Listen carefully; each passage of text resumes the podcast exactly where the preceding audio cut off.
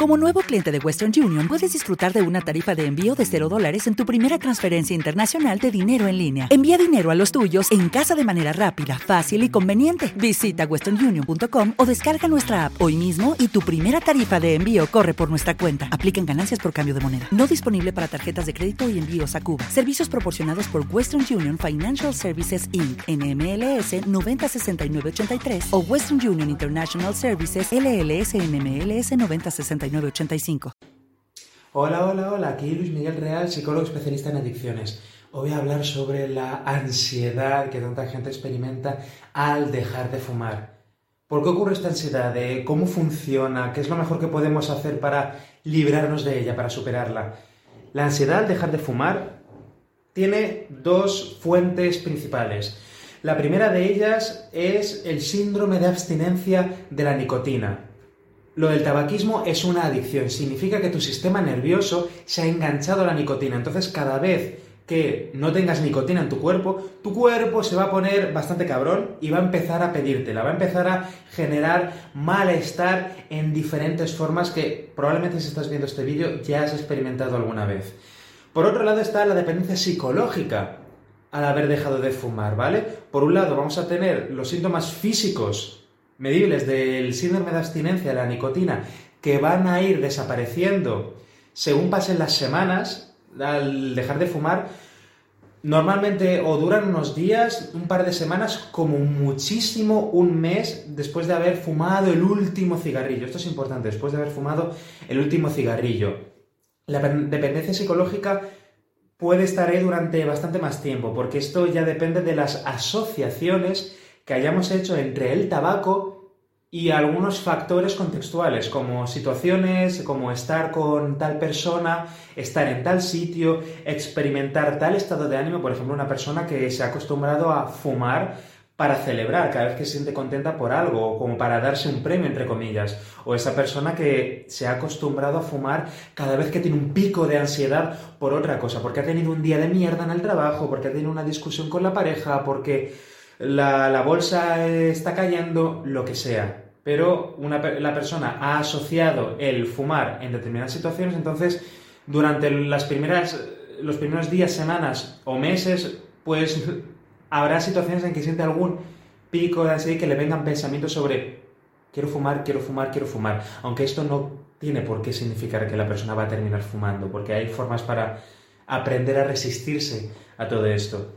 Entonces, la ansiedad al dejar de fumar es básicamente la razón principal por la que tantas personas acaban recayendo después de unos días o semanas de haber dejado de fumar, porque se hace tan desagradable o el síndrome de abstinencia o la dependencia psicológica, eh, ese malestar, se puede hacer tan desagradable que la persona decida ir por la vía más rápida para aliviar esa ansiedad momentánea, que es fumarse otro cigarrillo.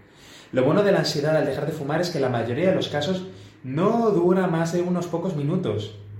Si aguantas unos pocos minutos hasta que esa ansiedad se haya pasado, ocurre como cualquier otro tipo de ansiedad y ocurre como cualquier otro tipo de emoción. Se acaba pasando. No es una cuestión de querer controlarla ni hacer que desaparezca, sino todo lo contrario.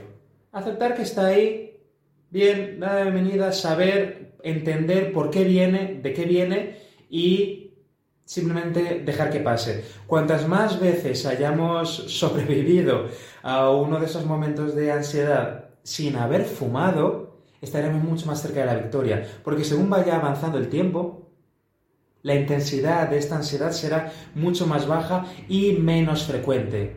Por eso he dicho antes que la ansiedad, la ansiedad al dejar de fumar se va relajando bastante cuando ya han pasado varias semanas sin que la persona haya fumado nada, ¿vale? Si la persona está fumándose un cigarrillo cada pocos días, lo que sea, lo que hace es volver a empezar la rueda volver a empezar la rueda del síndrome de abstinencia y de la dependencia, etcétera, etcétera. Entonces, pues cuando antes hayas llegado a tu día D de dejar de fumar, cuanto antes hayas llegado a tu, eh, tus días de abstinencia, mejor. Y cuantos más días de abstinencia lleves, lo normal es que la, la ansiedad que viene del síndrome de abstinencia físico, eso se vaya aplanando La dependencia psicológica, eso ya es otro asunto, que ya te recomiendo trabajar con un psicólogo, trabajar con un profesional para ver eh, en qué situaciones concretas te viene y qué se puede hacer, qué técnicas psicológicas se pueden aplicar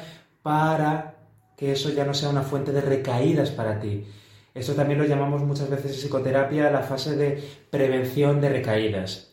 No te saltes este paso porque, según algunas estadísticas, solamente el 7%, bueno, menos del 7% de fumadores que intentan dejar de fumar sin ayuda lo consiguen. Eso significa que de todos los fumadores que intentan dejar sin ayuda, el 97% no lo consiguen, acaban recayendo más tarde o más temprano. Entonces, igual vale la pena que trabajes esto con un profesional de la psicología, ¿de acuerdo?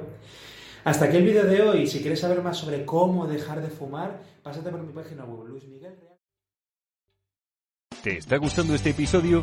Hazte fan desde el botón Apoyar del podcast de Nivos.